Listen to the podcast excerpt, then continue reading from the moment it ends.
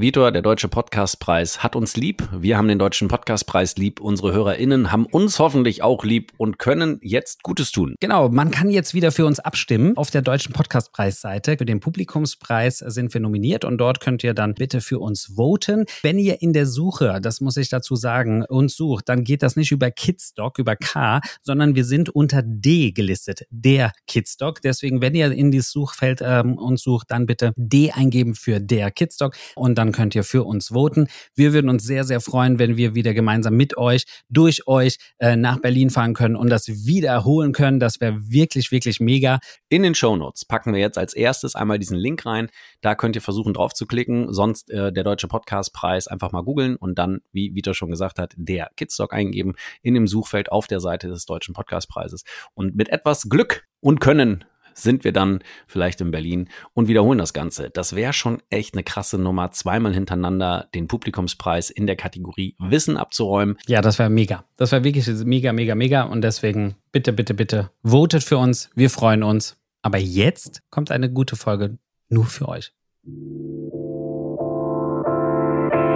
ohne Übertreibung, in über 90 Prozent der Fälle kommt einfach raus, dass es ein ganz normales Essverhalten ist. Nur, dass die Erwartung von den Eltern viel zu hoch ist. Es ist verrückt, was für Vorstellungen Eltern haben, was ihre Kinder in bestimmten Alterskategorien essen sollen.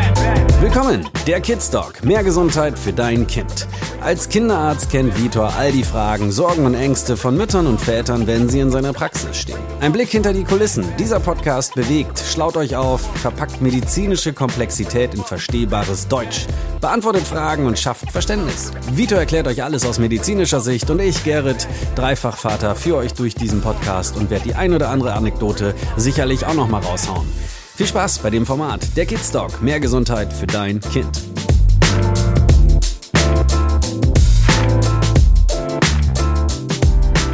Eine Folge ganz nach meinem Gusto heute, Vitor.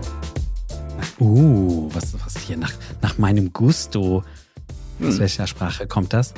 Das wollen wir jetzt nicht vertiefen, weil es geht nämlich um Folgendes. Das im Internet getriebene Wort schlechthin ist gerade ja so ein bisschen der Picky Eater. Wir kennen ihn alle unter Essensverweigerer oder es gibt auch noch sensorischer Nahrungsverweigerer und und und so ganz, ganz viele heiße Wörter. Da wollen wir euch heute mal ein bisschen aufklären und ein bisschen mit an diese auf diese Reise nehmen, so muss ich es ja sagen. Laut Statistik, die ich gelesen habe, Vitor, sind schätzungsweise ein Viertel aller Eltern klagen darüber, dass ihr Kind wählerisch beim Essen ist, bis zum sechsten Lebensjahr. Mich wundert das nicht. Du weißt, ich habe selber auch ähm, drei Kids und der eine so, der andere so, der andere so. Aber wenn man das alles mal im Verbund packt, der eine mag das lieber, der andere das wiederum nicht, der eine wieder das und und und so ein Hin und Her, weil du weißt, Paprika ist bäh, Brokkoli fliegt vom Teller, Nudeln schmecken erst, dann aber wieder nur mit Soße, dann darf die Soße da nicht drauf und, und, und, und, und. Aber fangen wir erstmal ganz, ganz, ganz, ganz vorne an. Picky Eater, warum wird das Wort eigentlich gerade so sehr getrieben in den ganzen sozialen Medien? Ähm, also das, das weiß ich gar nicht. Also ich weiß nicht, ob das wirklich so, also ist mir jetzt gar nicht so häufig aufgefallen, weil also vielleicht halt lag es an meiner Recherche, dass ich genau, dann auf einmal die ganze Zeit diesen Feed Das kann sein, aber es ist, äh, was auf jeden Fall ist, also jetzt nicht nur dieser Begriff Picky Eater. Picky bedeutet ja einfach nur dieser wählerische Esser, wie du sagst, ein Picky, die picken dann nur so im Essen und so. Daher kommt ja so ein bisschen der Ausdruck. Aber was wirklich auch Fakt ist, ist die Vorstellung beim Kinderarzt, also oder Kinderärztin und da das Thema Essen. Mein Kind isst so wenig und mein Kind, also auch, das sind so Sachen, die auch immer so zwischendurch immer mal wieder besprochen werden. Kind ist krank und so, aber er isst ja auch so wenig und so. Das ist wirklich Alltag. Das ist jeden Tag. Ich, äh, ich schwöre dir, ich bin wirklich immer entspannt und ich bin wirklich, ich äh, hole Eltern immer da ab, wo sie, wo sie, wo sie stehen. Aber da verlässt mich langsam die Geduld, muss ich ehrlich sagen. Und ja. bei manchen steht auch ganz fett in der Akte, kein Termin mehr, wenn über Essen gesprochen wird, da, da, dass ich das nicht mehr mache, weil es gibt Eltern, ich nehme mir Zeit und dann nochmal und nochmal. Ich weiß nicht, ob es am Intellekt liegt oder ob es einfach, ob was da der Grund ist, aber irgendwann muss ich dann auch den Cut ziehen und sagen, okay, ich habe hier jetzt viel Zeit investiert, es läuft alles so, wie es sein läuft. Und wenn die äh, trotzdem noch ein Problem haben, dann ist das nicht mein Problem. Das ist wirklich ein Thema, was wirklich im, im die, den Praxisalltag sehr, sehr stark beeinflusst. Das ist äh, schwierig. Also dieses Essensthema, das fängt ja schon, also bei gerade bei Müttern, ich möchte jetzt auf Väter auch, aber vor allem Mütter, haben da häufig ein pathologisches, ich möchte nicht alle über einen Kamm scheren, weil so stimmt das nicht, aber ganz viele Mütter definieren sich über das Essverhalten ihres Kindes. Das fängt schon beim Baby an und das hat natürlich was damit zu tun, dass sie natürlich, also egal ob es jetzt das erste Kind ist oder das zweite, dritte, vierte Kind ist, dass eine Mutter natürlich gerade zum Beispiel jetzt mal das konkrete Beispiel, erstes Baby, erstes Kind und mhm. dann kommt diese Baby auf der Welt, das weißt du ja auch. Dann ist man vorher, hat man Party gemacht und alles ist gut. Und dann auf einmal ist man so, von einer Sekunde auf die andere ist man für so jemanden zuständig. Ne? Das ist jetzt nicht irgendwie äh, ein Haustier, was war, wo man ja auch viel Liebe und sowas hat, sondern das hat, das hat nochmal eine andere Qualität. Und äh, dann ist man plötzlich für diesen Menschen zuständig. Und ich glaube natürlich, dass für Mütter gerade, die vorher musste man sich jetzt nicht so drum kümmern. Also das Baby wurde ja über den, über die Nabelschnur ernährt. Und plötzlich ist dieses Kind da, dann soll das Kind gestillt werden oder das Kind wird wird nicht gestillt oder es kriegt die Flasche. Und das muss man sagen, ist ja häufig dann auch ganz viel Mutter, ähm, die das macht. Und da ist natürlich der Druck und die Angst und die Sorge von äh, Müttern, vor allem aber auch Väter, aber wie gesagt hier in diesem Fall eher die Mütter, äh, sehr groß, weil man plötzlich eine riesengroße Verantwortung hat und man ist dafür zuständig plötzlich, dass nicht nur ich jetzt esse, und das vergessen die meisten Mütter in der Phase, sondern auch noch jemand anderes ausreichend ist, damit es, ja, sage ich mal, überlebt. Ne? Und also dieser Druck ist natürlich enorm. Deswegen kann ich das verstehen verstehen, wenn das gerade am Anfang ähm, da so ähm, gerade bei Babys, äh, sage ich mal, mit diesem Stillen und Füttern oder ne, hier Flasche geben und sowas, äh, nimmt es zu, das trinkt zu wenig, hatten wir ja auch mal eine Folge, wo es das trinkt zu wenig an der Brust, diese ganzen Mythen, dass das ein Riesendruck ist. Dann kommt ja die Beikost, dann läuft die Beikost, ist ja auch ein Riesenthema, dann äh, essen die Kinder dann auch nicht das, was ich gekocht habe, dann äh, ich habe mir das ganz anders vorgestellt und irgendwie wollte ich alles kochen und alles öko und dann ist das Kind nur dieses äh, komische Gläschen von einem großen Markenhersteller Hersteller und äh, das auch noch kalt, statt warm. Also dann bricht sowieso die zweite Welt zusammen. Und dann hat das Kind ähm, vielleicht doch relativ gut gegessen. Und dann hast, kommt die Phase, wo du auch, äh, äh, die du eben schön erwähnt hast. Ähm, kind ist dann drei Jahre alt oder vier Jahre, Maximum ist ja meistens so im Kindergartenalter. Und dann gibt's nur noch Nudeln, äh, ohne Soße, ohne gar nichts. Und ähm, Deswegen, ich kann den Druck verstehen, aber es gibt bestimmte, und das werden wir heute auch nochmal besprechen, natürliche ähm, Verhalten, Essverhalten von Kindern. Und da möchte ich ein bisschen Licht ins Dunkel bringen, dass man einfach mal versteht, dass es von der Natur gewollt ist, dass Kinder in manchen Situationen anders essen, als sie es vorher gegessen haben. Und das ist heute, das ist wirklich heute, heute geht es nicht, wie gesagt, nur, nicht nur um den Picky Eater, also der, der schlecht ist, sondern ich möchte einmal aufklären, was ist ein normales Essverhalten, weil dieses immer in der Praxis, ja, der ist, der ist so ein schlechter Esser. Das, das ist ganz schlimm. Und das ist auch gleich der erste Punkt, den ich dir gleich äh, mhm. erklären werde. Ich würde jetzt erstmal reingehen, so die, die Ursachen. Woran liegt das denn an den Ursachen? Sind es die Reize? Sind das Kinder vielleicht hypersensibel reagieren auf gewisse ähm, Nahrung im Mund, die Konsistenz? W womit hat das was zu tun? Also womit geht das einher, dass auf einmal Kinder sagen, stehe ich nicht so drauf? Also bevor wir das an, anfangen, ähm, würde ich eine Sache an eine andere Stelle Sache Gerne. voranstellen. Und das ist wirklich ganz, ganz wichtig. Wir haben ja ganz häufig über Sprache geredet, über mein Kind redet hier oder redet da noch nicht und über Sprache. Und hier ist etwas, was ich wirklich jedem an die Hand geben will. Sagt irgendjemand über sein Kind, während er, während äh, die Familie da ist oder Freunde sind da und dann ähm, läuft das Kind da lang und sagt dann irgendjemand über sein Kind vor allen anderen, oh, nee, der, der, der Jürgen oder nee, Jürgen ist kein Guter Name für ein, Baby, für ein neues Kind. Der Manni, also, Manni ist so ein schlechter Esser. Nein, der, der, der, sag mal irgendwie der Gabriel, ne? Also hier Gabriel ist ein guter Name. Ähm, der Gabriel, ähm, ne, der dreijährige Gabriel hüpft in dem Wohnzimmer rum und dann so sammelt er Mannschaft, sagt doch kein Mensch, der Gabriel ist so, so, so unsportlich. Das könnt ihr euch gar nicht vorstellen. Der ist so richtig unsportlich. Oder man kann, keiner würde doch auf die Idee kommen zu sagen, ey, Gabriel, äh, der dreijährige, unser dreijähriger Gabriel, der ist so unfreundlich, das, der ist so eine, äh, der ist so arschig zu anderen Kindern. Der ist so, so, so unfreundlich. Der ist so ein richtiges A-Kind. Das würde kein Mensch sagen. Also hoffe ich. Ne? Und ähm, oder wie gesagt, also keiner würde doch die negativen Sachen seines Kindes so vor aller Mannschaft ähm, kundtun. Aber beim Essen wird das immer und regelmäßig gemacht. Jupp. Ich, äh, ob es privat ist oder ob ich in der Praxis sitze, gut, da gehört's hin und da ist meistens das Kind dabei, aber einfach nur die Formulierung dauern. Ja, der, äh, der, der Gabriel, der ist so ein schlechter Esser. Ja, ist ja klar, dass er jetzt das nicht gegessen hat. Der ist ja so ein schlechter Esser. War ja klar, dass du das jetzt liegen lässt oder so. Da, nee, mach ihm nicht so viel drauf. Der ist so ein schlechter Esser.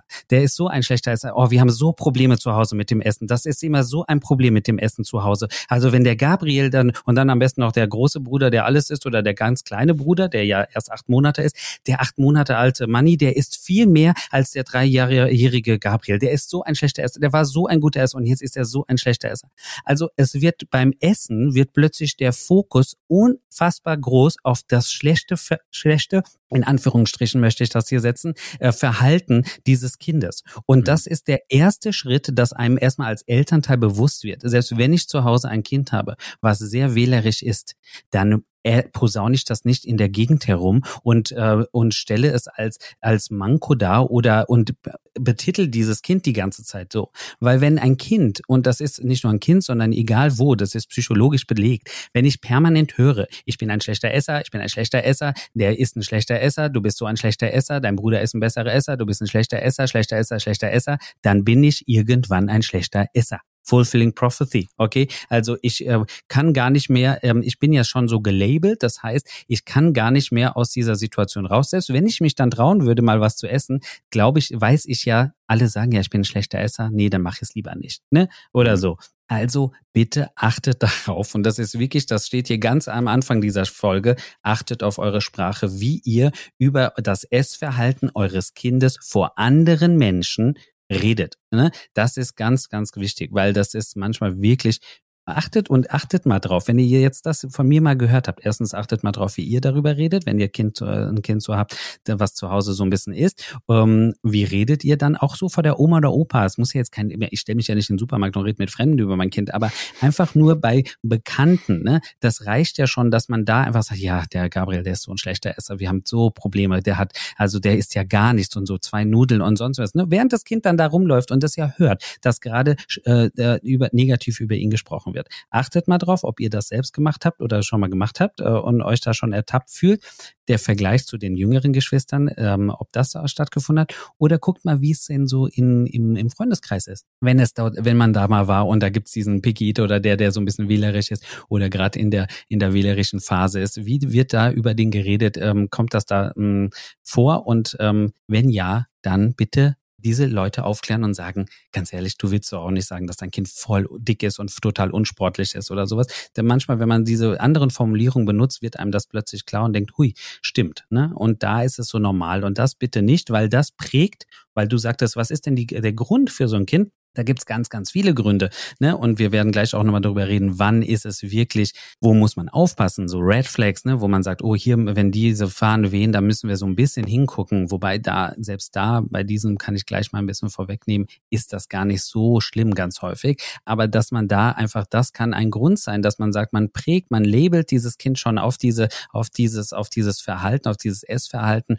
Und dann ist es für dieses Kind eine viel größere Arbeit, ähm, aus diesem, aus diesem Käfig, den er den man dem ja drumherum gestülpt hat, erstmal wieder auszubrechen. Und deswegen achtet auf eure Worte. Ja, wir werden gleich auch noch ein paar Tipps für euch parat haben, wie es vielleicht gelingt, dass ihr die Kinder auch mal von anderen Dingen überzeugen könnt oder beziehungsweise es anbieten könnt, weil wenn auch dieser Picky-Esser oder aber auch der, der gerade ein bisschen keinen Bock auf alles hat, dann sich doch mal ein Brokkoli in den Mund steckt, dann sollte man das auch nicht überzelebrieren, das Ganze, weil das macht die Sache dann auch nicht besser. Ja, also wie du sagst, genau, also Essen sollte halt, also, und das ist auch dieses Pathologische, ne? Ich sage auch dann den Müttern, und das, hier muss ich einfach mal sagen, es sind die Mütter. Ich habe noch nie, noch nie, noch nie, vielleicht sind es auch die Väter, die zu Hause der Mutter das sagen und die Mutter sagt es dann mir, aber ich hatte noch nie in der Praxis einen Vater, der sich über das Essverhalten seines Kindes irgendwie außer wenn die gesagt, ja, ich frage das jetzt, weil meine Frau das irgendwie sich da Sorgen macht. Oder ist auf dem Weg zum Arzt vergessen schon. Ja, genau. Ne, aber es ist wirklich immer wieder die Sorge, mein Kind könnte ja, also es ist nicht, weil es dann verhungern kann. Also äh, in Deutschland zum Glück muss man sagen, verhungert man nicht. Ne? Und man hat auch, klar kann man einen, einen Mangel haben, mal hier einen Eisenmangel oder da oder sonst was, aber man wird nicht daran sterben. Also da muss schon ganz viel passieren, damit da irgendwie wirklich das Kind in den Brunnen fällt. Also ähm, eben mal, also wie gesagt, und dieser ganze Fokus, also ich sag manchen Müttern auch so, die ganze Kraft, die sie aufwenden, damit dieses Kind, was an der Perzentile, und jetzt kommen wir zu einem Red Flag, ne? Also die Perzentile haben wir ja schon oft hier drüber geredet, diese, ja.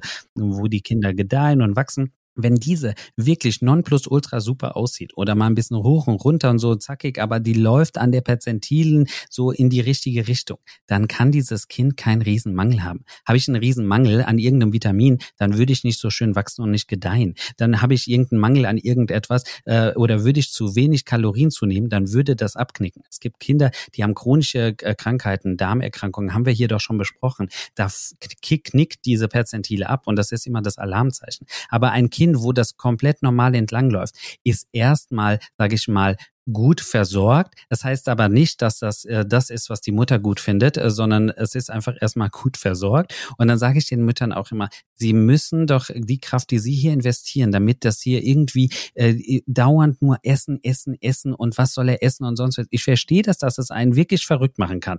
Ich, ich verstehe das vollkommen. Aber man muss dann auch die innere Anspannung loslassen können, wenn der Arzt oder die Ärztin sagt, das ist in Ordnung. Wir gucken uns das in, in den in ein paar Monaten nochmal an, wie die Perzentile weiterläuft. Und dann gucken wir mal ähm, und dann schauen wir mal, sie schreiben mal auf, was er gegessen hat. Und wenn man dann sieht, ne, also was wir, das Verrückte ist wirklich, also die, über dieses Thema könnte ich drei Stunden lang reden. Machen wir heute aber es ist wirklich, es ist verrückt, was für Vorstellungen Eltern haben, was ihre Kinder in bestimmten Alterskategorien essen sollten. Das fängt ja schon beim Baby an, wo man sagt, es muss doch so und so viel trinken und so und so viel trinken oder auf der Packung steht das und das und so.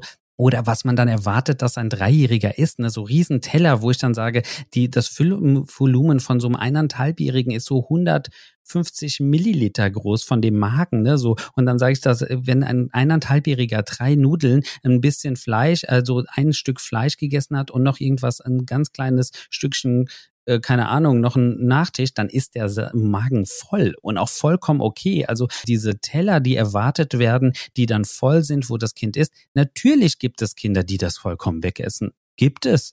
Aber es gibt auch Kinder, die weniger essen und genauso gedeihen. Also man kann doch nicht alle, ich esse doch auch komplett anders als mein Bruder, also oder als mein Kumpel. Also das ist doch, jeder ist doch, hat doch ein anderes, der Körper hat doch einen anderen Stoffwechsel, der Körper hat doch ein anderes Bedürfnis. Und wenn ich meinem Kind nicht vorher schon, weil ich irgendwie angstbelastet bin, dauernd den, das Sättigungsgefühl aberkannt habe. Das haben wir ja auch schon mal hier besprochen, ne? dass mhm. man sagt, okay, mhm. das Kind hat ein natürliches Sättigungsverhalten. Aber wenn ich dann dem Kind das ab, äh, ähm, abtrainiere und dann immer noch einen Löffel und noch einen Löffel, das Glas muss leer sein. Nicht, wenn ich, nicht wenn du satt bist, sondern wenn das Glas leer ist, ist gut, weil es steht ja auf der Packung, dass das Glas leer sein muss. Also in dem Moment, wo man dieses Sättigung, das natürliche Sättigungsverhalten des Kindes abtrainiert, dann habe ich natürlich später dann auch ein Problem, dann äh, diese, diese, dass dieses Kind überhaupt merkt, wie viel brauche ich an Essen und nicht. Aber wenn ich dieses nicht abtrainiere, holt sich der Körper eigentlich relativ gut das, was er gerade braucht. Man weiß, dass Menschen, die einen leichten Eisenmangel haben, Bedürfnis haben, eisenhaltige ähm, Lebensmittel zu essen. Man weiß, dass Menschen, die, also dass, dass der Körper sucht sich dann schon diese Sachen. Wenn das Kind gerade einen Wachstumsschub hat, dann ist das mehr. Wenn es gerade nicht so viel am Wachsen ist oder nicht so viel braucht der Stoffwechsel, dann ist es weniger. Wir sind keine Rentner, die ähm, irgendwie, selbst bei Rentner ist es heutzutage nicht mehr so, aber nicht irgendwie in einem Wohnheim, wo um 12.30 Uhr immer die gleiche Kost äh, nach Kalorien geordnet immer dort steht und jeden Tag wird genau das gegessen und dann ist gut und dann noch der, der kleine vorkartonierte ähm, äh, Kuchen und sonst was. Das, so sind Kinder nicht. Und warum, warum, so bin ich doch auch nicht. So bist du doch auch nicht. Warum soll dann ein Dreijähriger oder ein Zweijähriger jeden Tag immer genau das gleiche essen? Und dann das, das, das macht mich verrückt. Wirklich, merk das ich, macht mich ich, verrückt. Merk ich. Das ist, das kannst du dir nicht vorstellen. Das macht mich verrückt. Und äh, auf der anderen Seite kann ich es verstehen, dass Eltern dann nervös werden, wenn mein Kind den ganzen Tag, manchmal isst er den ganzen Tag nichts. Yo, Mann, aber er stirbt nicht. Wenn er nicht essen will und wenn er jetzt nicht, äh, weißt du, wo, wo man immer sagt, was sind das für Ängste? Wo kommen diese Ängste? Ich versuche dann immer in Gesprächen, ich, meine, ich nehme mir extra für sowas immer ein G20 oder G30, wirklich halbe Stunde nehme ich mir dann Zeit, diesen Eltern das aufzuklären, nochmal genau zu gucken, weil man muss natürlich viel fragen ne, wo ist da irgendwie ein Problem doch wirklich, ne? Also wir reden gleich über die Red Flags und sowas, dass man da nochmal genau schaut, okay, hier ist doch irgendwie was, ne? Habe ich einen sehr, sehr starken Eisenmangel und dadurch halt einfach keinen Appetit. Trinkt das Kind mit zwei Jahren noch zwei Liter Milch oder einen Liter Milch am Tag, äh, dann ist mir klar, dass dieses Kind so gesättigt ist, dann will es natürlich, äh, dann hat es keinen Bedarf mehr, irgendwie noch andere Kalorien zu sich zu nehmen. Dann wächst es auch, sage ich mal, aber es ist natürlich kein gesundes Essverhalten, ne? Also so äh, da, da muss man, deswegen nehme ich mir viel Zeit dann bei diesen Gesprächen, weil man viel, viel, viel fragen muss. Wie, wie wird dieses Kind ernährt? Wird dieses Kind von Anfang an, wie, wie hat die ein Beikost angefangen? So, da muss man so viel fragen. Ne? Und deswegen nehme ich mir da immer wirklich gerne die Zeit, weil dann kommt ganz viel raus und bei den, also ohne, ohne Übertreibung, in über 90 Prozent der Fälle kommt einfach raus, dass das ein ganz normales Essverhalten ist. Nur, dass die Erwartung von den Eltern viel zu hoch ist und, ähm, und die Ängste viel zu groß sind, dass man glaubt, oh Gott, wenn mein Kind jetzt einen Tag mal gar nichts gegessen hat, ne, der hat nur zwei Gurkscheiben, Gurkenscheiben gegessen und so. Und dann sage ich immer, schreiben Sie wirklich auf, was er gegessen hat. Weil dieses Snacken zwischendurch, diese Maiskölbchen, die irgendwie in der, in, im Mund zerfallen in Luft oder so, wenn ich da eine ganze Packung gegessen habe, zwischendurch und unterwegs und sonst was, das wird überhaupt nicht als Essen wahrgenommen. Ne? Und so. Also deswegen, da muss als erstes gilt immer, die Latte runterzusetzen und einfach zu gucken, was sind hier die, was erwarten Eltern, was sind ihre Vorstellungen, was, was Kinder zu essen haben und was ist wirklich die Realität. Frage. Das eine ist ja jetzt, wenn die Kinder so gut wie gar nichts essen und das andere ist ja immer so die Ausgewogenheit, dass die Kinder auch viel Gemüse, Obst und das essen, was die ja, ja teilweise genau. dann auch verschmähen und sagen, das möchte ich gar nicht, ich will jetzt einfach nur meine Nudeln haben und das reicht genau. Mir. Da sagst du, und Nudeln sind auch lebensfähig. Ja, Nudeln sind total lebensfähig, fragt man Italiener, aber es ist ähm, äh, oder oder Asiaten, ne? Also deswegen, ähm, aber äh, da da da will ich jetzt mal ansetzen, weil das ist natürlich so, dass wir jetzt seit ein paar Jahrzehnten, Jahrhunderten ähm, irgendwie so voll modern sind und irgendwie ein bisschen Ackerbau betreiben und dann irgendwie Sachen essen und sonst was. Aber evolutionär, also Evolution ist sehr, sehr, sehr langsam, das wissen wir. Ne? Also ich sehe jetzt nicht, dass irgendwie die Giraffe plötzlich einen kleineren Hals bekommt, weil sie jetzt nicht mal an die, an die, an die, an den Baum oben essen muss. Das wird Millionen von Jahre brauchen. Und genau so ist das Essverhalten, was wir jetzt an den Tag legen, eigentlich evolutionär noch anders bedingt. Und wenn man jetzt mal eine Sache überlegt, ganz häufig ist jetzt, nehmen wir mal so einen Standardfall. Das Kind fängt mit Beikost an und fängt mhm. an plötzlich klar da schon so ein bisschen verschiedene Sachen zu essen und dann magst das mehr oder das nicht. Aber die meisten Kinder, es gibt auch Ausnahmen, aber die meisten Kinder essen, wenn sie dann mit Beikost angefangen haben und sowas, und gerne am Tisch essen, wenn die jetzt keine Störungen haben mit Essstörungen oder sonst was, aber ganz normal, dann essen die so mit einem Jahr oder eineinhalb Jahren richtig gut. Das sind so Kinder, die dann von allem essen, hier gerne essen oder so um das erste Lebensjahr oder danach, die dann gerne hier, die essen Fisch, die essen Fleisch, die essen, die, ach, die, ne, dann denkt man so, boah, ich habe einen richtig guten Esser, ne, so, der nicht von Anfang an so ein äh, Picky Eater ist, sondern der dann einfach so alles probiert und überall mal hinmanscht und hier und Gemüse und Obst, so alles ist da. Und dann kommt plötzlich das Alter, wo das Kind anfängt zu laufen. Ähm, warum sage ich laufen? Das hat nämlich evolutionstechnisch was zu tun. Ähm, und dann wird es plötzlich ganz komisch. Es möchte dann die Sachen, die es gerne gegessen hat, plötzlich nicht mehr. Und das bringt viele zur Verzweiflung, weil die sagen, mein Gott, er hat so gerne Nudeln mit Spaghetti und äh, hier Tomatensauce und Hackfleisch und ich konnte ihm so richtig gute Sachen und Brokkoli kochen und das fand er immer so geil. Und jetzt ist es so, Genau, Passinak. Und jetzt wird so langsam, langsam, langsam immer wählerischer, dieses Kind. Und man denkt so, oh Gott, was ist hier los? Was ist hier los? Ne? Und das macht einen dann panisch. Aber evolutionstechnisch ist das so. Wenn ich, ähm, als ich noch nicht laufen konnte und ich bin noch ein Baby, ja, in der Höhle saß, irgendwie mit meinen Eltern, dann wusste ich, dieses, also dieses Baby war ja darauf angewiesen, dass meine Mutter oder mein Vater oder die Sippe da drumherum mir Essen gibt. Das heißt, ich war mir ziemlich sicher als acht Monate altes Baby, das, was mir hier meine Mutter gibt, das wird mich schon nicht umbringen. Das heißt, ich mache mir keine Gedanken. Das, was die mir da hinlegt, das ist richtig geil. Und das esse ich. Und davon werde ich, das wird mir schmecken und das, da geht keine Gefahr von aus.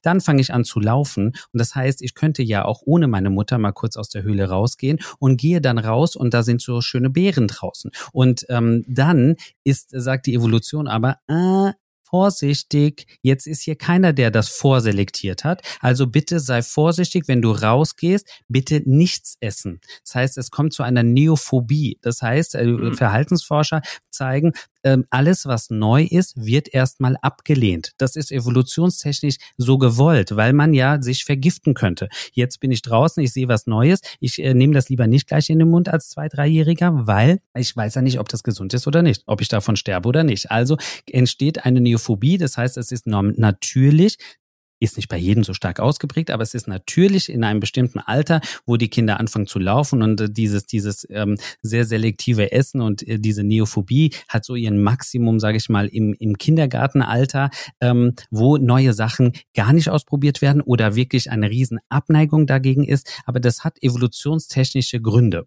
und ähm, und das wird dann mit der Zeit, wenn ich dann einfach schlauer bin, größer bin oder meine Erfahrung gesammelt habe, wird es dann besser, weil ich dann mich wieder auch traue traue, neue Sachen zu essen. Und dann gibt es so verschiedene Sachen. Also das ist jetzt mal der normale Verlauf. Und wenn man das schon mal weiß, dann erklärt das schon mal, ah, okay, deswegen ist der vorher super und dann wird es aber weniger. Das ist von der Natur so gewollt. Dann gibt's noch eine andere Sache, die von der Natur sehr schlau ist.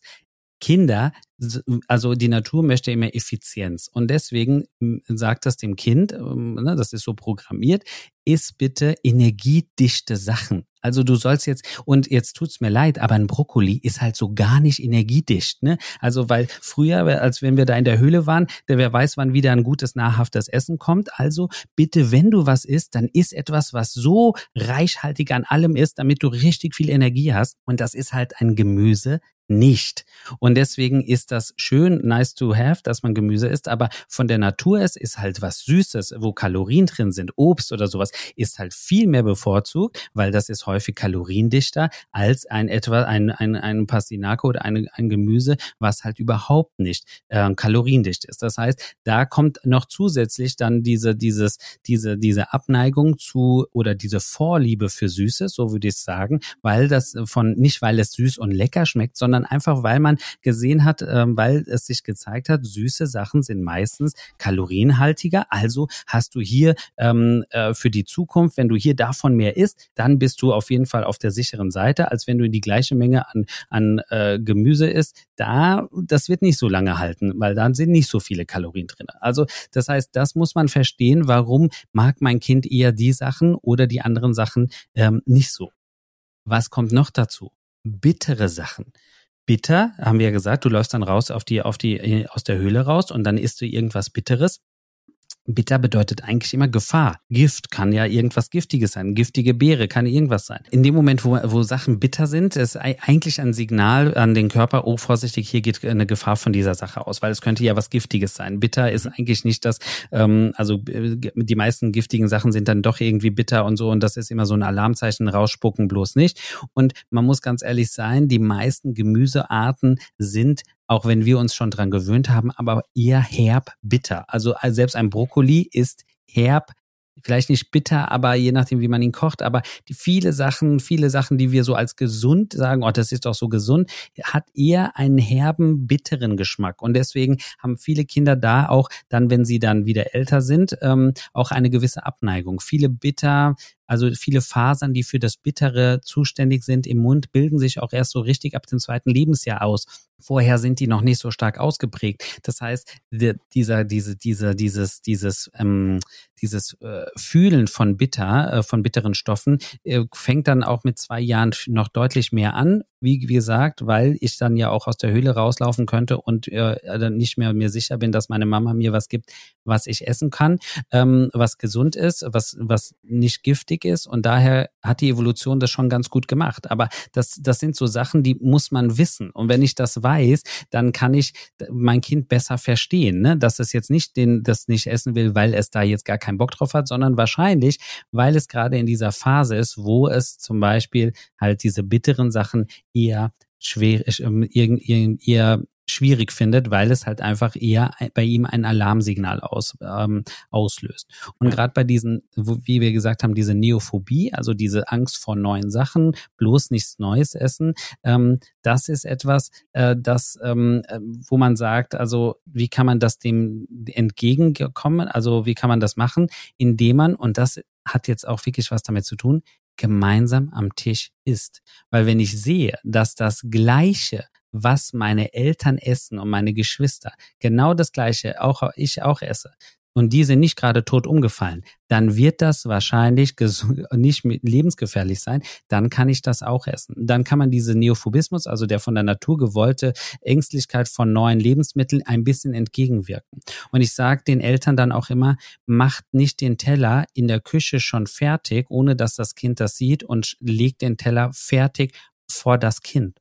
Am besten ist es, man legt die Schüssel, wo alle draus rausholen, auf einen Auflauf oder keine Ahnung, irgendwas. Ja. Oder da, wo das Gemüse drin ist, alles auf den Tisch. Und dann holt sich jeder, also das Kind sitzt dann auch da, das Kindergartenkind oder so. Und dann holt sich jeder aus diesem Ding die Menge, die es haben möchte, raus. Und, ähm, und wenn das Kind das nicht haben möchte, dann nicht. Aber wenn es sieht, dass alle aus dem gleichen, das hat wirklich was Psychologisches. Wenn ich sehe, dass sich aus dem gleichen Schüssel alle holen sich das raus. Und wenn ich genau aus dieser Schüssel auch mal ein bisschen reinschnabbel und mir mal doch ein, ein kleines Blumenkulchen raushole oder so, dann ähm, was vielleicht oder was anderes und die sind alle wie gesagt nicht tot umgefallen, dann wird es mir auch nicht schaden. Also das ist, weil es ist was anderes, wenn ich sie hingelegt bekomme. Es könnte ja auch von woanders kommen. Also es, man, es macht mehr Sinn, wenn ich sehe, dass alle vom gleichen essen.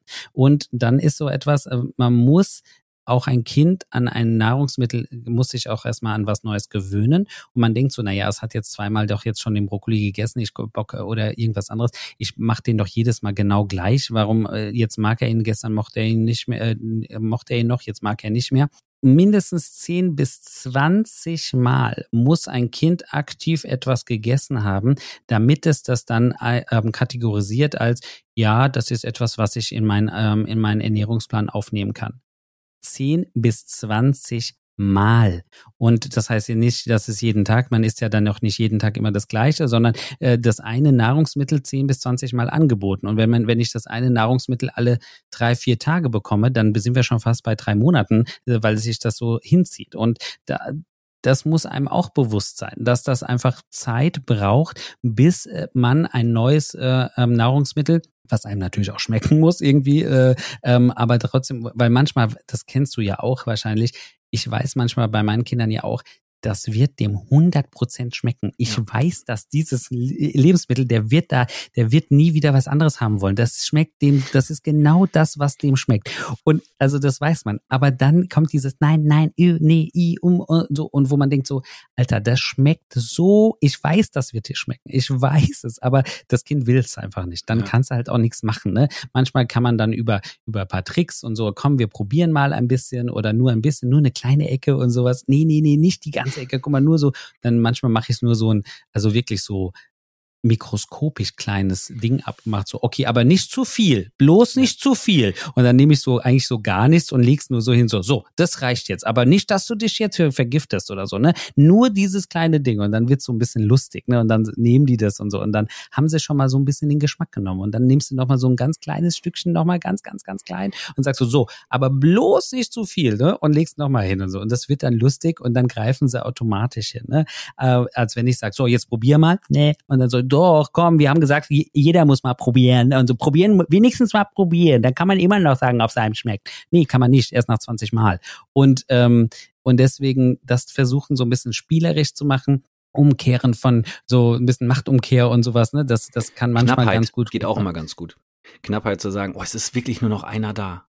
Ja, genau, so, oh, okay. Oh. Aber das ist einer für alle, aber wir teilen den jetzt so wirklich gerecht auf ja, und so. Und dann genau, nimmt man so ein Messer und schneidet es dann so sehr lustig so äh, in 20 Teile und sagt so, so, jetzt bloß nicht hier zu viel und so, ne? Also in, in dem Moment, wo der Fokus nicht mehr auf dieses Essen, probieren, nimm, jetzt, sofort, muss. Da, in dem Moment, wo der Fokus da, genau, muss und so, ne? In dem Moment, wo der Fokus da so ein bisschen weg ist, öffnen sich manchmal ganz andere Türen und man denkt so, oh, krass, okay, jetzt hat er es probiert. Und dann, und dann kann man immer noch sagen, hm, nee. Und ganz häufig sagen die einfach nur, weil sie ja jetzt nicht zugeben wollen, dass es doch geschmeckt hat, sagen sie ja trotzdem, nee, irgendwie schmeckt mir das nicht. Und so. Und dann ist okay, beim nächsten Mal probiert man es halt nochmal, weil wir denken an unsere 10 bis 20 Mal, ähm, die man äh, dann tatsächlich ähm, Sachen, die man dann halt einfach äh, probieren muss. Und das ist das andere, was man auch zu normal, das alles, was ich jetzt erzähle, ist ein normales Essverhalten. Ähm, was auch normal ist, ist, dass man Sachen, die man irgendwann mal nicht gut vertragen hat, weil, man, weil ich gegessen habe, das kenne ich auch von mir. Hm. Ich habe jahrelang keinen Orangensaft trinken können als Erwachsener, ich weil ich als ähm, Genau, also jeder kennt das, wenn er mal irgendwann besoffen war und von irgendeinem Alkohol getrunken hat, hat er gesagt, nee, das kriege ich nie wieder runter. Aber bei mir ist es tatsächlich so, ich hatte mal richtig, richtig schlimmen Magen-Darm-Virus und musste in Portugal und musste dann, da war ich schon älter, da war ich so 20 und so, habe schon studiert und hatte so einen Tag bevor ich abgeflogen bin, hatte ich einen massiven Magen-Darm, aber so Erbrechen, Noro, gar kein Durchfall, sondern nur Erbrechen. Ja, und dann war das so, dass ich dann musste ich aber zum Flughafen. Ich konnte den Flug nicht mehr stornieren, nicht verschieben, gar nichts. Dann musste ich zum Flughafen und habe eigentlich permanent gekotzt. Und, und das Einzige, was es an diesem Flughafen zu trinken gab, an diesem Kiosk, das war noch in, in Faro, das war früher so ein ganz kleine Klitsche-Ding, war ein Orangensaft, so ein frisch gepresster. Und den habe ich dann immer so schluckweise getrunken. Und das, äh, dieses Erbrechen habe ich so mit diesem, mit diesem Orangensaft verbunden, dass ich jahrelang keinen Orangensaft mehr trinken konnte, weil sofort kam irgendwie so dieses ganze Gefühl. Und das, das kennen wir ja auch. Genau, ne? Und deswegen auch hier, wenn euer Kind mal irgendwie mal sagt, äh, äh irgendwie schlechte Erfahrung mit irgendwas hatte und danach erbrochen hat, das muss ja noch nicht mal einen Zusammenhang gegeben, gegeben haben, dann meidet das einfach, weil es liegt einfach daran, dass wir im Gehirn gerne äh, Sachen miteinander, auch Gerüche oder so miteinander verknüpfen und das dann automatisch, dass die Emotion, die man damals mit dieser Sache hatte, automatisch wieder aufleben lässt. Und das kann natürlich auch dazu führen, dass man dann bestimmte Nahrungsmittel einfach nicht so gut findet. Aber ähm, das ist zum Glück ja häufig, nicht so häufig. Was hältst du davon so aufwerten? Das ist gesund oder du musst jetzt auch mal was Gesundes essen? Wenn man jetzt nur eben die Nudeln beispielsweise mit Ketchup gegessen hat, dann sag ich jetzt, jetzt Ketchup weg, du musst jetzt was Gesundes essen. Das gegeneinander ja, das ist, Lebensmittel ne, das ist auch der, in die das, Waage bringen. Ja. Ja, also natürlich sollte man äh, grundsätzlich Kindern schon beibringen, was sind gesund. Also ne, das machen wir ja irgendwie auch automatisch, wenn es so um die um die ähm, so Süßigkeiten, da macht man es ja ganz häufig, ne, wenn es um Zähneputzen geht. Das sind die guten Sachen, da muss man Zähne putzen. Wenn man Schokolade gegessen hat, naja, Nee, man muss immer Zähne putzen. Aber da, da erklärt man es häufig und ähm, man sollte schon den Kindern zeigen, dass, ähm, dass es bestimmte Sachen gibt, die, ähm, die der Körper besser findet, ne, weil der, weil er davon einfach, weil da sind Vitamine drin und so. Das sollte man schon erklären. Aber in der Situation, also grundsätzlich, aber in der Situation, wo ich Druck erzeugen will, ähm, weil ich jetzt mit dem Essverhalten meines Kindes nicht zufrieden bin, sollte man das tunlichst vermeiden, ne? dass man sagt, ja, jetzt hast du nur die Nudeln gegessen, du musst jetzt aber auch auch hier so ein bisschen, äh, du musst jetzt aber nur um Ketchup, das ist ja alles nur künstlich und sonst was, ja, dann, dann leg's halt nicht hin. Also wenn du kein Ketchup geben willst, wenn du es nicht kaufst, dann gibt's es halt nicht, ne, sage ich dann auch immer. Also dann mach halt, ähm, ich sage immer, man kann auch eine Tomatensauce selbst machen. Also ohne das, und der, das kann man so passieren,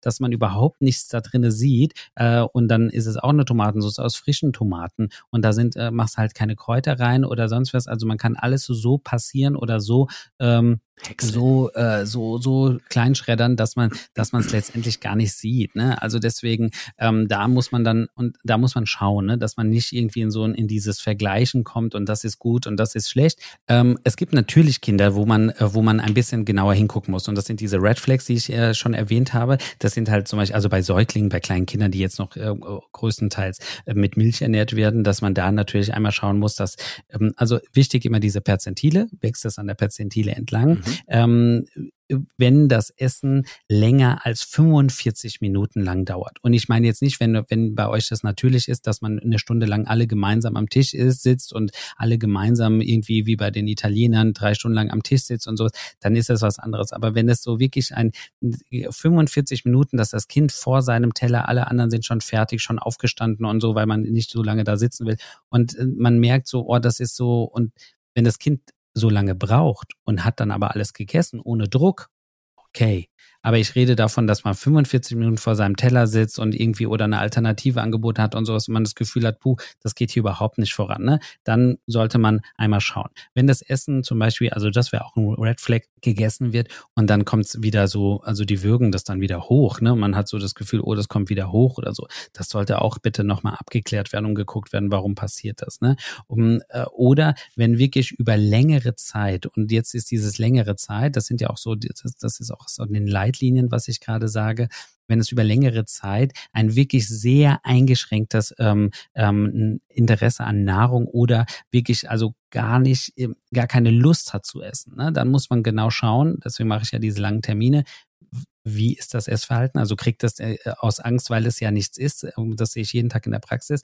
Ah, mein Kind hat so wenig gegessen, gerade bei den eineinhalbjährigen. Dann gebe ich ihm halt noch mal eine Milch. Und aus einer Milch werden halt dann zehn Milchen. Und mhm. ähm, er hat ja nichts im Magen. Er kann doch nicht mit ohne nichts im Magen ins Bett. Und dann gebe ich ihm halt noch eine Milch. Das kannst du halt bei dem acht Monate alten machen. Okay, verstehe ich. Aber wenn ich dann einen Zweijährigen habe, dann wird das problematisch, wenn der halt immer nur eine Milch bekommt. Warum soll ich mich anstrengen, wenn ich aus dem äh, die Milchpumpe, äh, die Milch ähm, Nuki-Flasche schön abpumpen kann, da habe ich einfach auch erstens keinen Hunger und gar keinen Bedarf als Kind, dann da was zu machen. Das ist einfach. Dann sagt man, okay, wir reduzieren die Milch langsam, langsam, langsam und gucken, was passiert. Aber natürlich kann hinter einer so ausgeprägten Unlust, wenn ich vorher schon so lange jetzt nichts hatte, zum Beispiel ein Eisenmangel sein.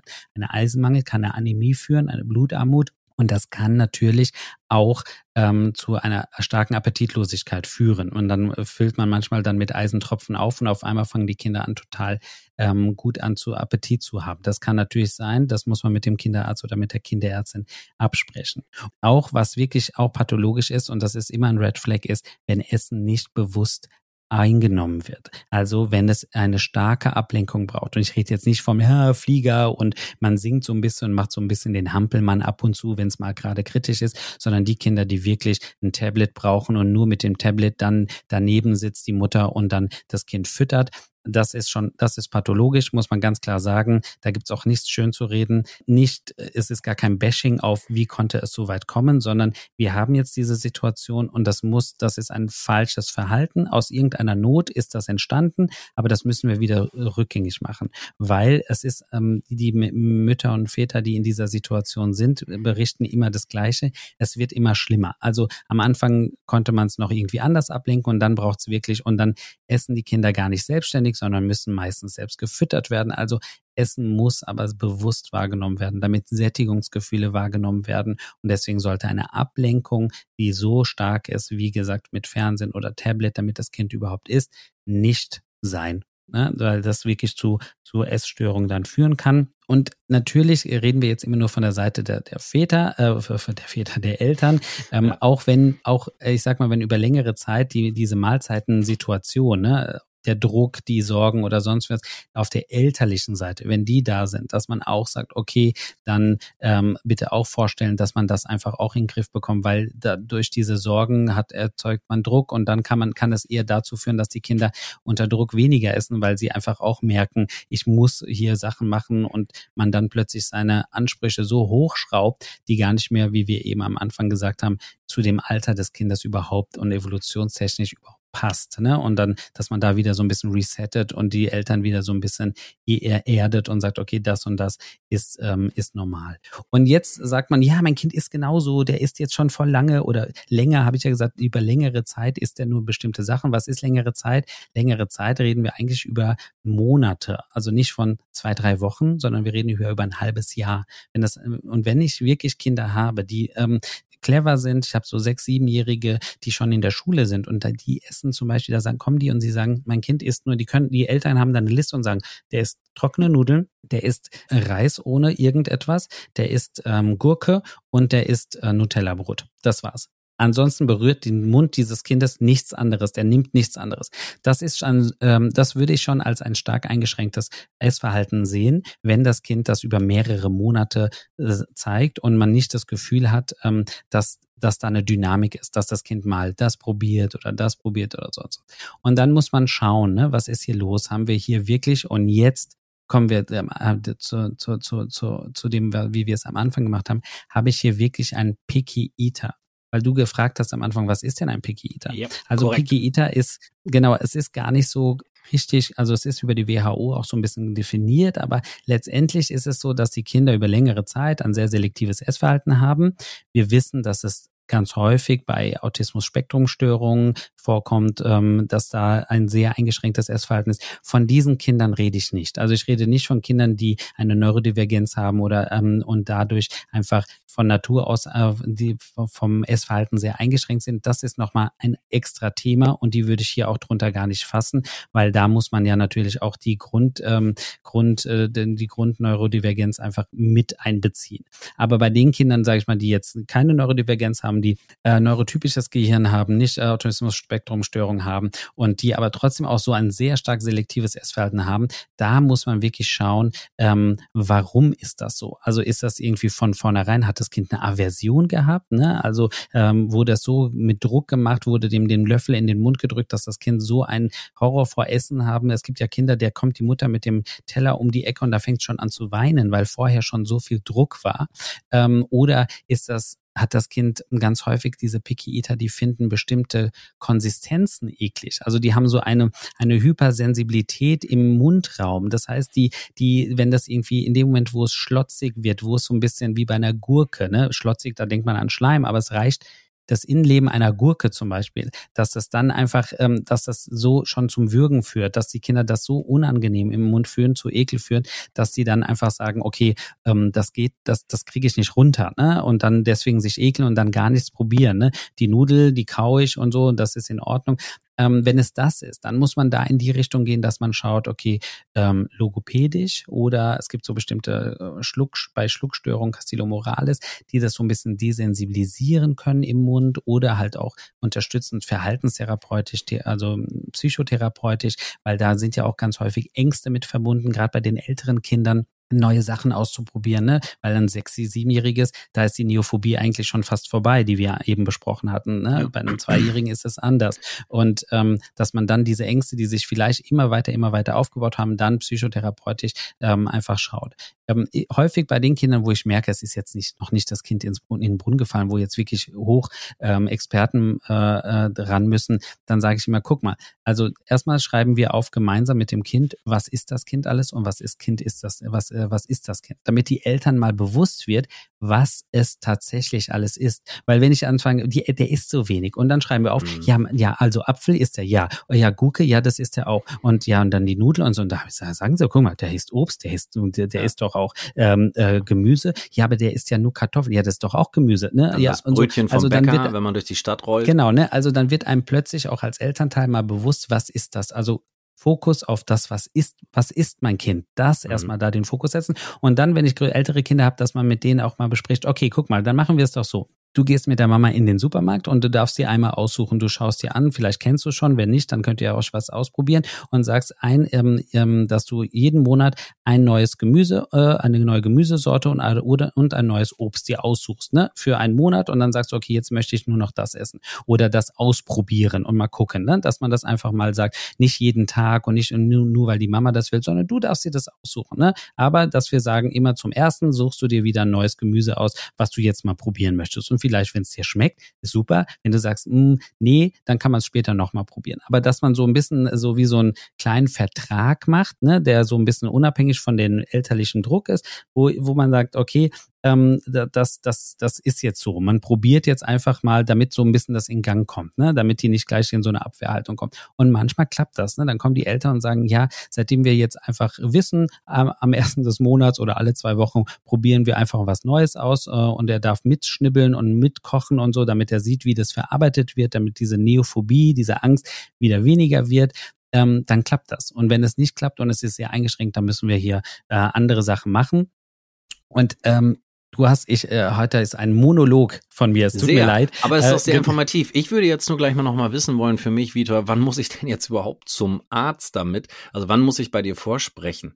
Also äh, wenn diese Red Flags da sind, die Red Flags, die wir eben gesagt haben, da würde ich einmal vorsprechen, aber nicht, weil, weil das jetzt so gefährlich ist, sondern einfach, weil dann man merkt, okay, hier läuft irgendwas in eine Richtung, die dann sich festfahren könnte. Und da okay. muss dann irgendwie, wie präventiv. wir eben gesagt haben, das und das gemacht haben. Genau, präventiv. Letztendlich ist es so, dass es, ähm, da haben wir ja eben schon so paar Tipps gegeben, ne, mit diesem ein bisschen lustig machen, ne, dieses, oh nee, nur ganz, ganz wenig probieren, nee, nee, bloß nicht und sowas, ne? Und dieses Verknappen, ne? Oder äh, einfach auch ähm, irgendwie lustige Namen sich ausdenken für irgendwelche Sachen, ne? Dann ist es nicht die Tomate, sondern das ist die, die Tomatito oder so extra falsch. Also einfach äh, lustige Namensachen äh, einfach anders benennen. Es reicht manchmal, wenn man zum Beispiel auch das Essen das ist, hört sich immer doof an, aber wenn man ein Gesicht draus macht, also wenn man ein Gesicht aus Toma Tomätchen und mit, mit der Gurke und so auf den Nudeln drauf macht, die das Kind sowieso isst, dann sieht es gleich viel lustiger aus und vielleicht glaub, greift das Kind dann eher, eher dazu, als wenn es halt einfach nur in einem Schälchen daneben liegt. Ne? Also ein Gesicht draus machen, irgendwie sowas.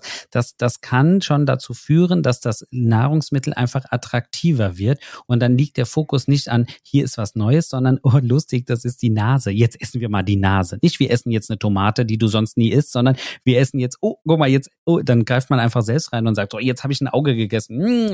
Und dann greift das Kind vielleicht auch hin und isst auch ein Auge und nicht die Gurke. Ne? Also ja. das sind so kleine Sachen, die aber wirklich manchmal ausschlaggebend sein können. Dann nur ein kleiner Tipp, wenn ich so etwas herrichte, achtet immer drauf, wenn das Kind schon in, den, in die Kita oder Kindergarten geht, ähm, unterwegs wird euer Gesicht, Bild, Gemälde äh, in Form von Lebensmittel zerstört sein. Ja, genau, so ist das. Äh, dann sind sie sehr enttäuscht, wenn man dann äh, ähm, da ankommt und alles ist durcheinander in der in der Brotbox. Das das das ist natürlich doof. Aber wie gesagt, ähm, sowas ja, kann. Wir, wir haben auch, Victor, äh, wir haben vorher, um jetzt auch mal hier den Monolog zu eröffnen, wir haben ähm, immer das gehabt, dass die Kinder nicht so gern Möhrchen essen wollten. Und wir haben viele Möhren zu Hause gehabt und was holst du dann raus? Den Pürierstab, machst Pesto dann eben, also Pesto im genommen selber, ähm, zu den Nudeln und dann machst du alles klein und hast dein eigenes Pesto gemacht und dann haben die am Ende auch die Möhre mitgegessen, weil es dann doch lecker war, weil es eben eine andere Form, eine andere Konsistenz und so hatte. Und das bringt mich so ein bisschen zu dem Punkt,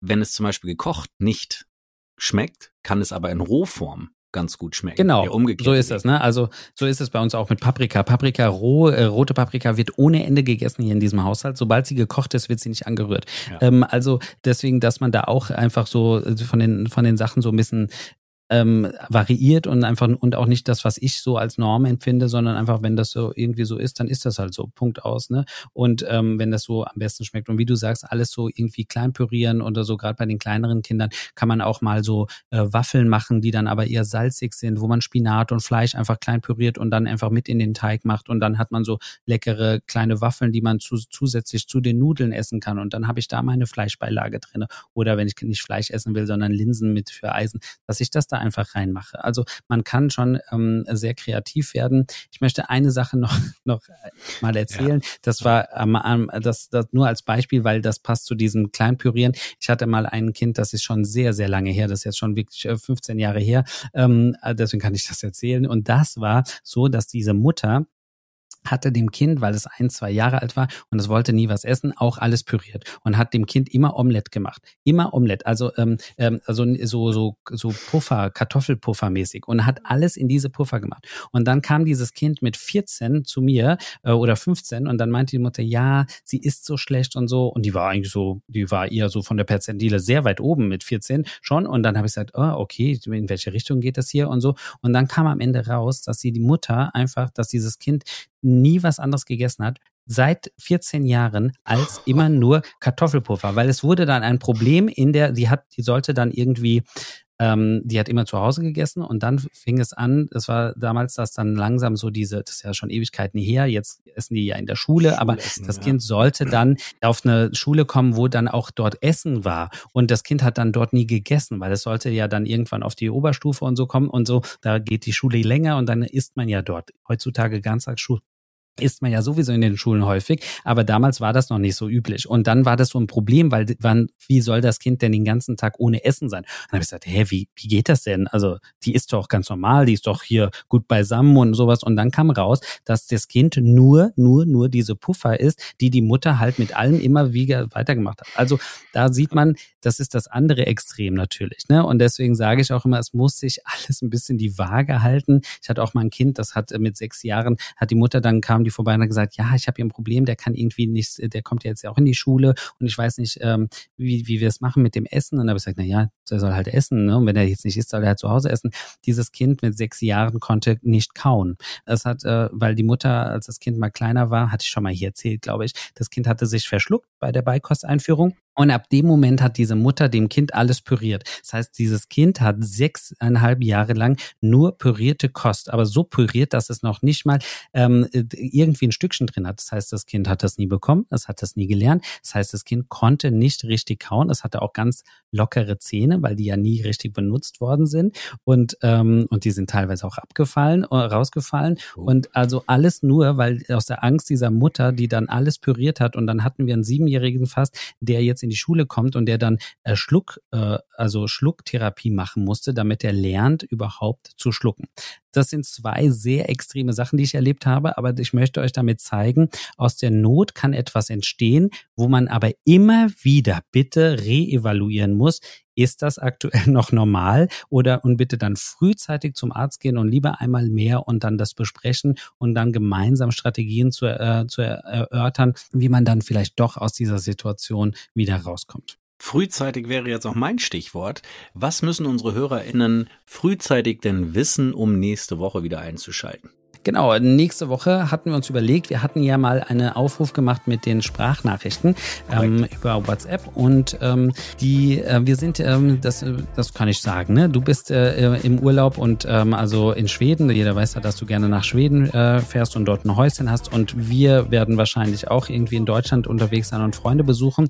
Und deswegen müssen wir mal gucken, ob in der nächsten Folge, ob wir das technisch hinbekommen, dass wir das mit den WhatsApp-Fragen äh, und mit Beantworten ähm, hinbekommen wenn nicht, gibt es eine Überraschungsfolge. Sie wird aber gut, das kann ich versprechen. Ähm, aber wir werden es versuchen, dass wir diese Folge nächste Woche machen. Und deshalb grüße ich dich jetzt auch ganz lieb in dein Ohr, weil da durften wir heute wieder zu Gast sein aus Schweden und übergebe an Vitor. Das letzte ja, Wort. Ich habe ja heute diese.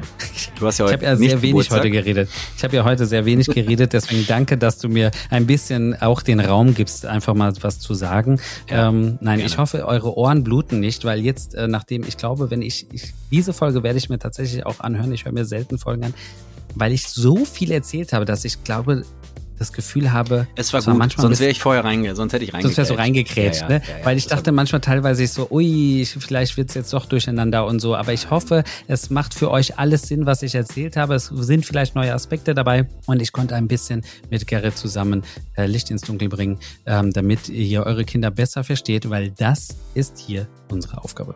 Und ich bin auch sehr dankbar, dass du mit mir gesprochen hast, weil unsere Anreise doch ein bisschen länger als geplant war. Und ich auch, muss ich sagen, ein bisschen, ein Siehst bisschen, wie der Urlaub so ist, wenn alles, wenn alles abfällt und man ist im Urlaub und ist endlich angekommen und alle sind irgendwie auch heile und gut drauf, dann merkt man erstmal, puh, man bräuchte eigentlich auch mal eine Mütze Schlaf mehr. Ja, also das ist, äh, können wir auch mal äh, eine, eine, eine, eine, wie heißt das, eine Folge machen mit Reisen. Das ist doch eine gute Sache. Reise mit Kind, Vorbereitung, Vorbereitung während der Fahrt und danach, auf was man achten sollte. Ja, das ist doch auch was Urlaub. Gutes. Ja. Danach Urlaub für die Eltern, ohne Kinder. ähm, in dem Sinne, bis nächste Woche. Tschüss.